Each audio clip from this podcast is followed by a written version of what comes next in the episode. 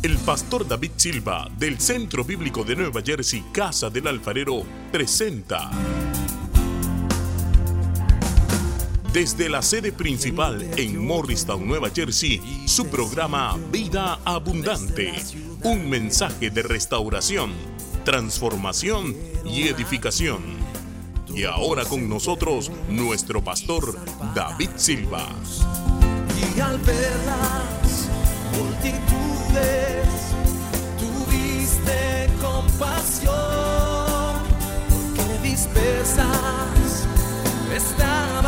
Dice así en Génesis 26. Después hubo hambre en la tierra, además de la primera hambre que hubo en los días de Abraham. Y se fue Isaac a Abimelech, rey de los filisteos, en Gerar. Y se le pareció Jehová y le dijo, no desciendas a Egipto, habita en la tierra que yo te diré. Versículo 12. ¿Estamos listos en el versículo 12? Y sembró Isaac en aquella tierra y cosechó aquel año, lea en voz alta, ciento por uno y le bendijo Jehová. Yo quiero que entienda algo, porque como tengo corto tiempo, de una vez voy entrando en la palabra. Hubo hambre en la tierra, había hambre en la tierra, y en el año que había hambre, en el versículo 12 dice que sembró Jehová en aquella tierra donde había hambre, en aquel año en que había hambre, y cosechó al ciento, y cosechó, y le bendijo Jehová. El varón se enriqueció y fue prosperado y se engrandeció hasta hacerse muy poderoso. Y tuvo hato de ovejas y hato de vacas y mucha labranza. Y los filisteos le tuvieron envidia. Y todos los pozos que había abierto los criados de Abraham su padre en sus días, los filisteos los habían cegado y llenado de tierra. Entonces dijo Abimelech a Isaac, apártate de nosotros, porque mucho más poderoso que nosotros te has hecho. E Isaac se fue de allí y acampó en el valle de Gerar y habitó allí. Y volvió a abrir Isaac los pozos de agua que habían abierto en los días de Abraham su padre, y que los filisteos habían cegado después de la muerte de Abraham, y los llamó por los nombres que su padre los había llamado. Pero cuando los siervos de Isaac cavaron en el valle y hallaron allí un pozo de aguas vivas, los pastores de Gerar riñeron con los pastores de Isaac diciendo, el agua es nuestra. Por tanto, llamó el nombre del pozo Esec, porque habían altercado con él. Y abrieron otro pozo y también riñeron sobre él y llamó su nombre Sidna. Y Sidna significa, ya le digo, Sidna significa enemistad. Entonces en el uno había contienda y en el otro había enemistad. Y se apartó de allí y abrió otro pozo y no riñeron sobre él. Y llamó su nombre Rehobot. Y dijo, porque ahora Jehová nos ha prosperado y fructificaremos en la tierra. Y Rehobot significa lugares espaciosos, ensanche. Y de allí subió a Beersheba, o Berseba, como quiera llamarlo. Y se le apareció Jehová en aquella noche y le dijo, yo soy el Dios de Abraham tu padre. No temas, porque yo estoy contigo y te bendeciré y multiplicaré tu descendencia por amor de Abraham mi siervo.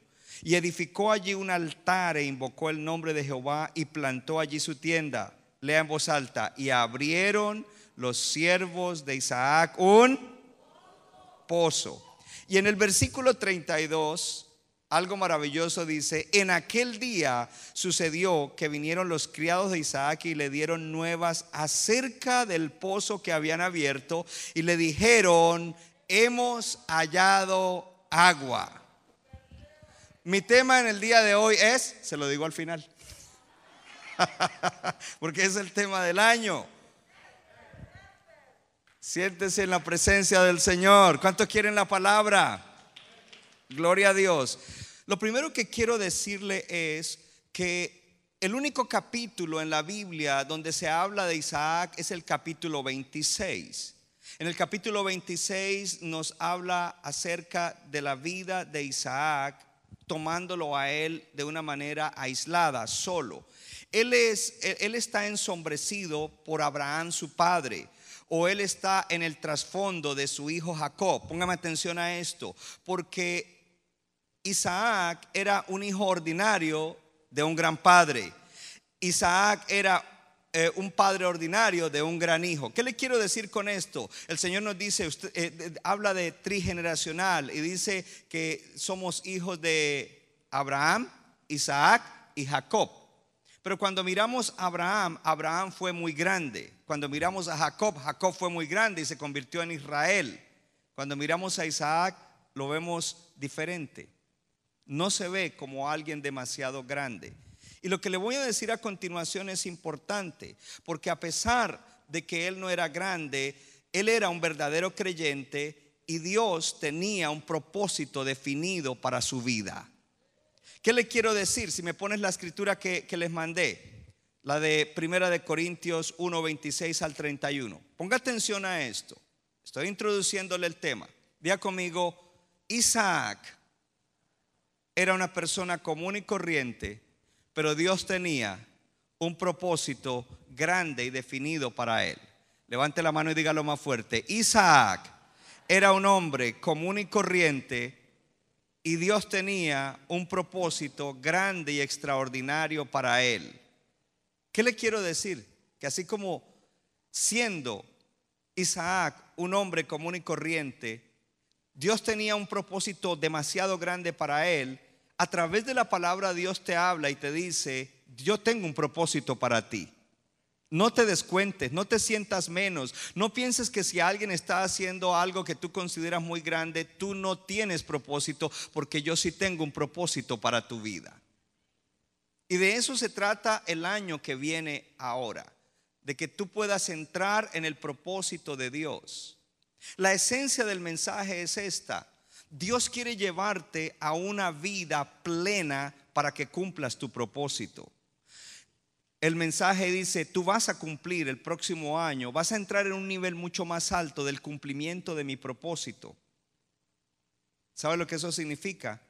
Que para eso Dios lo tiene que bendecir a usted, hermano. Para eso Dios lo tiene que bendecir a usted, mi hermana. Gloria a Dios. Ahora mire la escritura. En, en 1 de Corintios 1.26, léala conmigo, está en la pantalla, dice, recuerda Recuerden lo que ustedes eran cuando Dios los eligió. Según la gente, muy pocos de ustedes eran sabios y muy pocos de ustedes ocupaban puestos de poder o pertenecían a familias importantes. Y aunque la gente de este mundo piensa que ustedes son tontos y no tienen importancia, Dios los eligió, Dios los eligió, Dios los eligió para que los que se creen sabios entiendan que no saben nada Dios eligió a los que desde el punto de vista humano son débiles y despreciables y de poca importancia, para que los que se creen muy importantes se den cuenta que, de que en realidad no lo son. Así Dios ha demostrado que en realidad esa gente no vale nada. Por eso ante Dios nadie tiene que sentirse orgulloso. Dios los ha unido a ustedes con Cristo y gracias a esa unión ahora ustedes son sabios. Dios los ha aceptado como parte de su pueblo y han recibido la vida eterna. Por lo tanto, como dice la Biblia, si alguien quiere sentirse orgulloso de algo, que se sienta orgulloso de Jesucristo el Señor. Isaac era una clase de persona común y corriente, podríamos decir un casi un don nadie.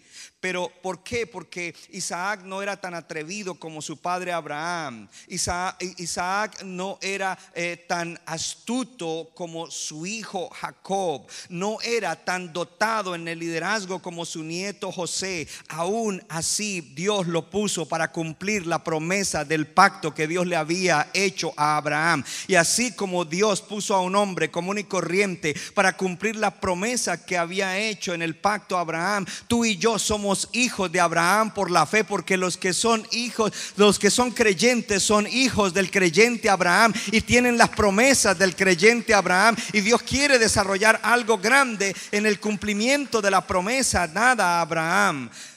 O alguien tiene que recibir eso. Dios lo usó para cumplir sus promesas del pacto. Su vida mostró que hay esperanza en el Señor para la gente común y corriente. Oh, yo quiero que, usted hoy atrape el mensaje. Mire, Dios tiene algo muy grande para esta iglesia. Y en esta iglesia no tenemos gente importante, ni gente rica, ni gente eh, de mucha influencia. Pero lo que Dios va a hacer es demasiado grande porque Dios toma lo vil, lo menospreciado para avergonzar lo que se cree que es. Yo quiero que usted en el día de hoy tome la palabra y diga, yo creo que Dios nos quiere usar a nosotros, CBNJ, Casa del Alfarero, para cosas extraordinariamente grandes. No porque sepamos, no porque tengamos, no porque seamos esto o seamos lo otro, sino porque a Dios le ha placido elegirnos a nosotros para eso. Cuando nosotros vemos en, este, eh, eh, eh, en, esta historia o en parte de la vida de Isaac, dice que hubo hambre. Y Dios vino y se le apareció a Isaac y le dijo, no vayas a Egipto. Y luego le, habló de la promesa, le dijo, yo te multiplicaré tu descendencia como las estrellas del cielo, la, daré a, todas estas, te daré todas estas tierras a tu descendencia y todas las naciones de la tierra serán benditas en tu simiente, por cuanto oyó Abraham mi voz y guardó mi precepto, mis mandamientos, mis estatutos y mis leyes. Por causa de la obediencia de Abraham, Isaac iba a ser bendecido. Por causa de la obediencia de Abraham, nosotros somos bendecidos porque el que está en Cristo es hijo de Abraham también. Ahora, algo que sucede aquí es esto. La tierra estaba en crisis. Nosotros estamos entrando en un año en el cual entramos con la pandemia alborotada. No sé si espero que esa palabra no sea mala en algún país. Con la pandemia en, eh, eh, eh, esparciéndose por todo lado. En, em, no en recesión, sino en inflación, las cosas han subido el 5% y se prevé que para el otro año van a subir el 6%, la comida, la gasolina.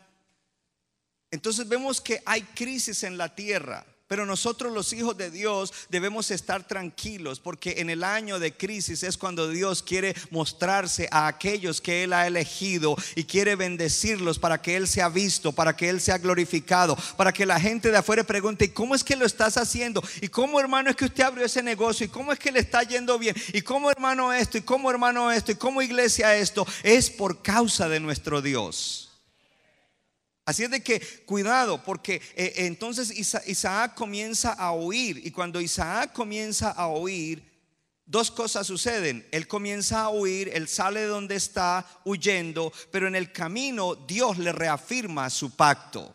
Uno de los temas que Dios ha dado a mi corazón para darle a la iglesia y que es para todos nosotros, Dios quiere que nosotros estemos reafirmados en el pacto que Él nos ha dado. ¿Cuántos están en el pacto? Por eso Él quiere que nosotros desarrollemos amistad íntima con Él, porque el que desarrolla amistad íntima con Él, a Él Dios le revela el pacto. Hay gente que tiene el pacto aquí en la cabeza, pero no lo tienen en el corazón. Por lo tanto, ellos no viven algunas de las bendiciones y de las promesas del pacto porque todavía no les ha sido revelado y si no, les ha, y si no les ha sido revelado, ellos no pueden tener fe en algo que no les ha sido revelado, pero yo he profetizado, he declarado y estoy trabajando, predicando y enseñando bajo la unción del Espíritu Santo para que el pacto te sea revelado, pero para que te sea revelado tú tienes que desarrollar amistad con el Señor.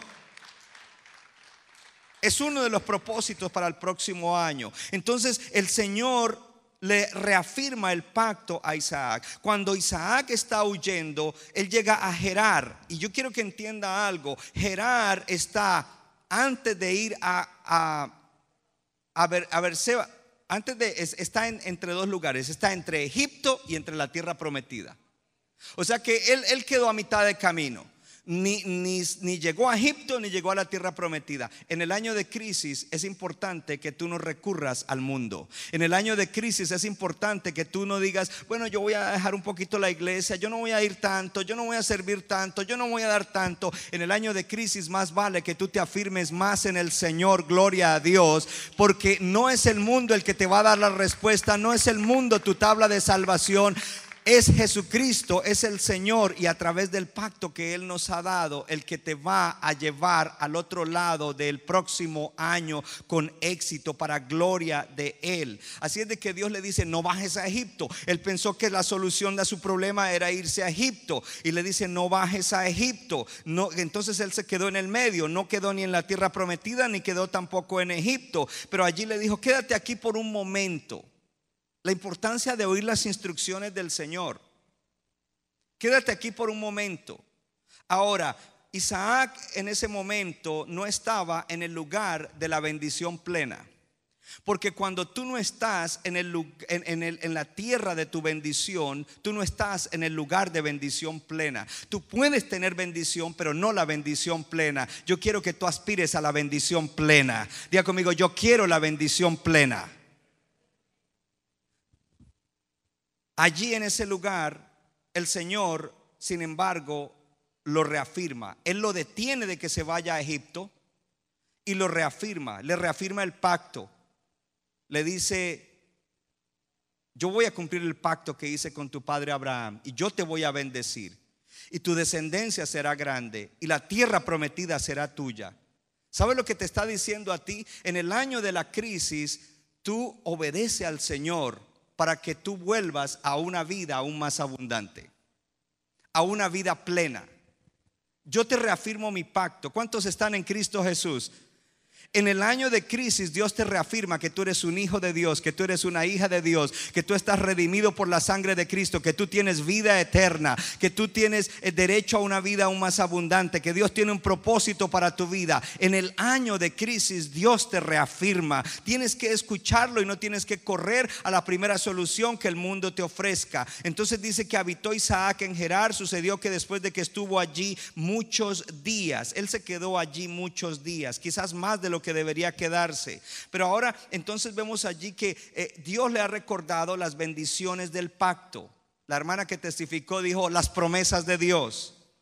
Además de, eso, algo que debemos encontrar allí es que vemos allí que no solamente le, le, recordó las promesas, pero el recordarle las promesas implicaba que Isaac tenía que creerle a Dios. El próximo año es un año de creerle a Dios. No, pero de creerle de verdad, verdad, hermano. Es un año de aceptar una relación personal. Es un año en el cual nosotros debemos vivir obedientemente, así como estos patriarcas vivieron en obediencia. Lo segundo que vemos entonces en la vida de Isaac en este capítulo es que Isaac prospera en Gerar. Isaac prosperó no en Egipto, pero tampoco en la tierra prometida. Isaac prosperó en el medio. De alguna manera él, trató de huir de la crisis y Dios le dijo, quédate ahí. Y allí prosperó. Importante esto. El hecho de que él hubiera prosperado no significaba que ya estaba en el lugar donde tenía que estar. Porque a veces los hermanos prosperan un poquito y ya bajan la guardia. Cosas importantes que hay que ver aquí. Entonces Isaac prospera allí en Gerar. Algo interesante es que Dios prosperó a Isaac después de que Isaac había dicho una mentira. Vea conmigo, Dios es misericordioso. Porque algunos a veces le fallan al Señor y se arrepienten y dicen, no, Dios ya no me va a bendecir, no, a mí no me va a usar, no, porque yo hice eso, pero ya te arrepentiste, sí, ¿Y le pediste perdón a Dios? Sí. ¿Tú crees que Dios te perdonó? Sí, pero no, yo creo que no. Mire, Dios perdona y Dios bendice. Porque Dios no es como nosotros. Pero algo importante aquí es que cuando tú prosperes, cuando estés prosperando en medio de, esa situación, tú no tienes que acomodarte. Aunque hayas llegado al punto óptimo, o que tú crees que es el punto óptimo, no has llegado todavía donde tienes que llegar. La plenitud es algo importante en el Nuevo Testamento. La plenitud la encontramos en Cristo. Y mientras otros cosecharon escasamente ese año, Isaac cosechó abundantemente a través de la bendición de Dios. Pero algo que vemos allí es que Él sembró. Él sembró. Él sembró. El tiempo de la escasez es el tiempo de sembrar. El tiempo de la dificultad es el tiempo de sembrar. ¿Qué, puede sembrar? Puede sembrar tiempo, talentos, tesoros. Y debemos recordar entonces la ley de sembrar y cosechar. Dios dice en su palabra, Dios no puede ser burlado. Todo lo que el hombre siembre, eso cosechará. Si tú siembras una semilla de manzana, no vas a tener durazno. Si tú siembras una semilla de mango, no vas a tener aguacate.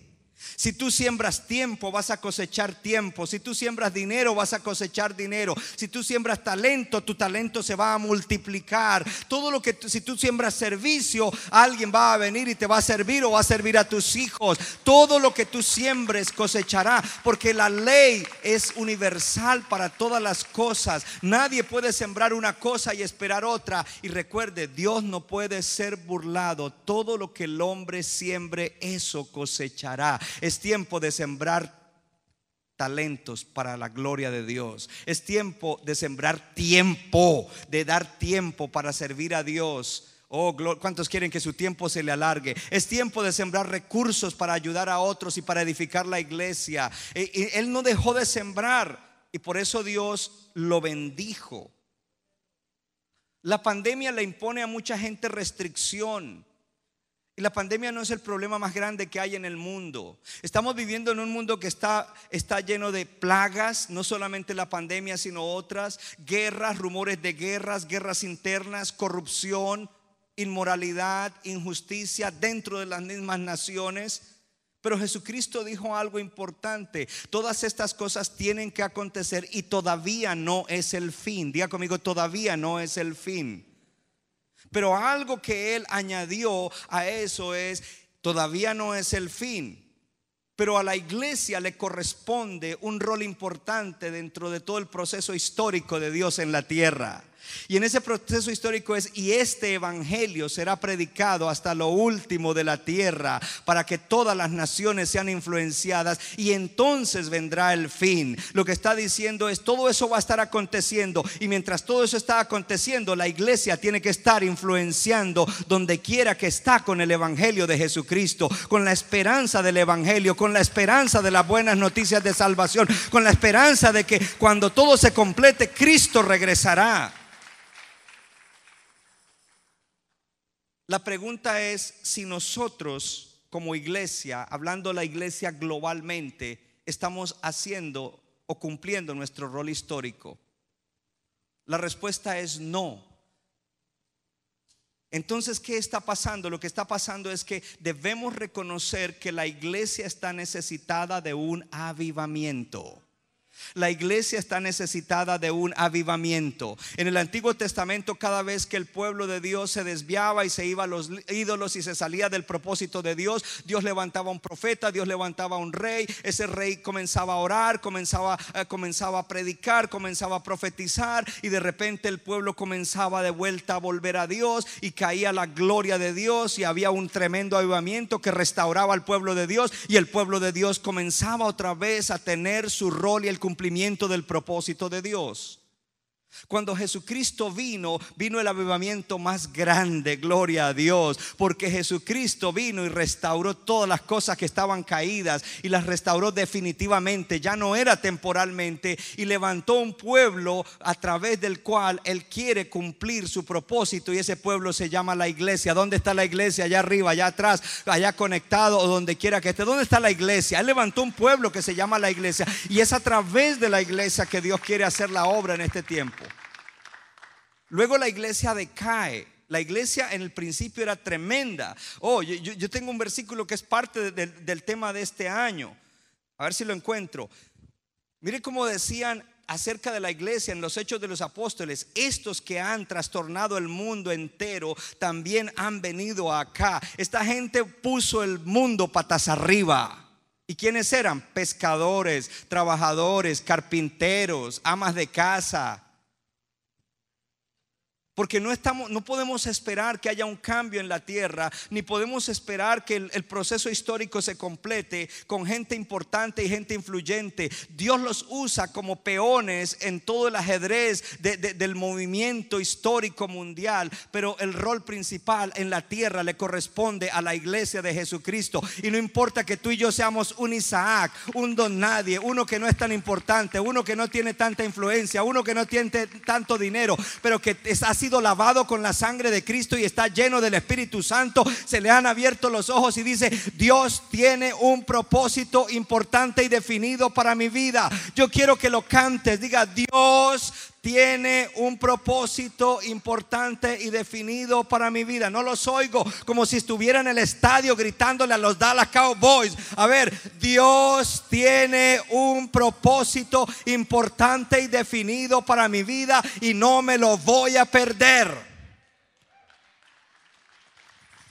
Oh, dele gloria a Dios. Dele gloria a Dios. Entonces, como la iglesia no está bien en este tiempo, porque una vez que vino eh, los hechos de los apóstoles pasa, la iglesia sigue, luego la iglesia se institucionaliza, se vuelve una institución y además de eso se vuelve idólatra. Otra vez la iglesia vuelve para atrás y queda muy poco por ahí de la iglesia pura. Se levantan los reformadores y los reformadores traen un gran avivamiento. Y ese avivamiento que trajeron los reformadores cambió la sociedad en Europa y en muchos otros lugares. Ca- cambió, cambió muchas cosas en la vida de la gente y además de eso llevaron el Evangelio a lugares donde no había llegado el Evangelio. ¿Qué le quiero decir? Que algo importante para este año que viene es el avivamiento. Y que el avivamiento, sí, hay alguien que lo entendió. Creo que arriba alguien lo entendió, atrás alguien lo entendió. Diga conmigo, avivamiento. Muy importante. Y aquí oramos cada vez, avivamiento, avivamiento. Y no quiero que quemen la palabra, quiero que entendamos. Si nos ponen la definición que traje, no es la única, pero me gusta porque es bíblica. Avivamiento es un despertar espiritual en el pueblo de Dios, iniciado por Él a través del Espíritu Santo. ¿Quién inicia el avivamiento? El Espíritu Santo. Viene como resultado de, ahora nuestra parte, diga conmigo, humillación, oración cuando con pasión se busca el rostro de Dios. No son oraciones de agua de azúcar, no son oraciones de bla, bla, bla en el nombre de Jesús. Son oraciones que tienen intensidad, que anhelan buscar la gloria, la presencia de Dios y que producen pasión. Y luego entonces viene arrepentimiento de nuestros pecados. Porque todo lo que no es de fe es pecado. Y cuando vivimos un cristianismo mediocre y a medias, hay pecado. Entonces nos arrepentimos de nuestros pecados. Y dice, este despertar, el avivamiento, trae como resultado intimidad profunda con Dios. Algo importante para que Dios cumpla lo que quiere cumplir este año contigo, conmigo y con toda la iglesia es intimidad profunda con Dios. Lo segundo que trae es pasión por Él. Es decir, que seas como David, que aunque había visto la gloria de Dios muchas veces, decía, Dios, Dios mío, eres tú, de madrugada te buscaré, mi alma tiene sed de ti, mi carne te anhela, como el siervo brama por las corrientes de las aguas, así clama por ti, oh Dios mío, el alma mía. Oh, yo no sé qué hará usted mañana cuando se levante. Quizás mañana cuando se levante dice, ah, yo no voy a orar porque anoche estuve como hasta las 12 en la iglesia. Ah. Pero si fuera David o fuera Moisés estaría, oh Señor, aquí estoy, yo no quiero comenzar este primero de enero sin estar en tu presencia. Él no está pensando si fue a la iglesia hace un par de horas. Él lo que está pensando es en una relación íntima con Dios, en su amistad íntima. Y eso es algo que no cambia por nada. Entonces el avivamiento produce, además de intimidad profunda con Dios, diga conmigo, pasión por Él. Lo tercero que produce es un vivir en santidad e integridad. Vivir en santidad e integridad. ¿Cuánto necesitamos eso? que haya santidad e integridad. Las relaciones matrimoniales, las relaciones familiares, las relaciones de, de negocio, la relación, todo cambiaría donde hay santidad e integridad. Los roles que la gente desempeña, los cristianos desempeñan en diferentes lugares serían extraordinariamente maravillosos para bendecir porque habría santidad e integridad. Y, somos la sal de la tierra, entonces influenciaríamos con santidad e integridad donde estamos. Y si estamos en un lugar donde alguien maneja corrupción, esa gente se cohibiría. Yo pienso de mí lo siguiente, en el, como concejal, otros hacen más cosas que yo hablando en la parte técnica de lo que es un concejal. Yo hago lo que puedo con la ayuda de Dios. Me preparo muy bien, pero yo a veces veo otro y digo, wow, ¿cómo sabe? Wow, eso que dijo está bueno, eso hay que hacerlo, hay que eh, apoyarlo para que la ciudad mejore. Pero aún gente que no conoce al Señor me han dicho, es que su presencia ahí causa respeto. Pero no es mi presencia. Es la presencia del que está dentro de mí.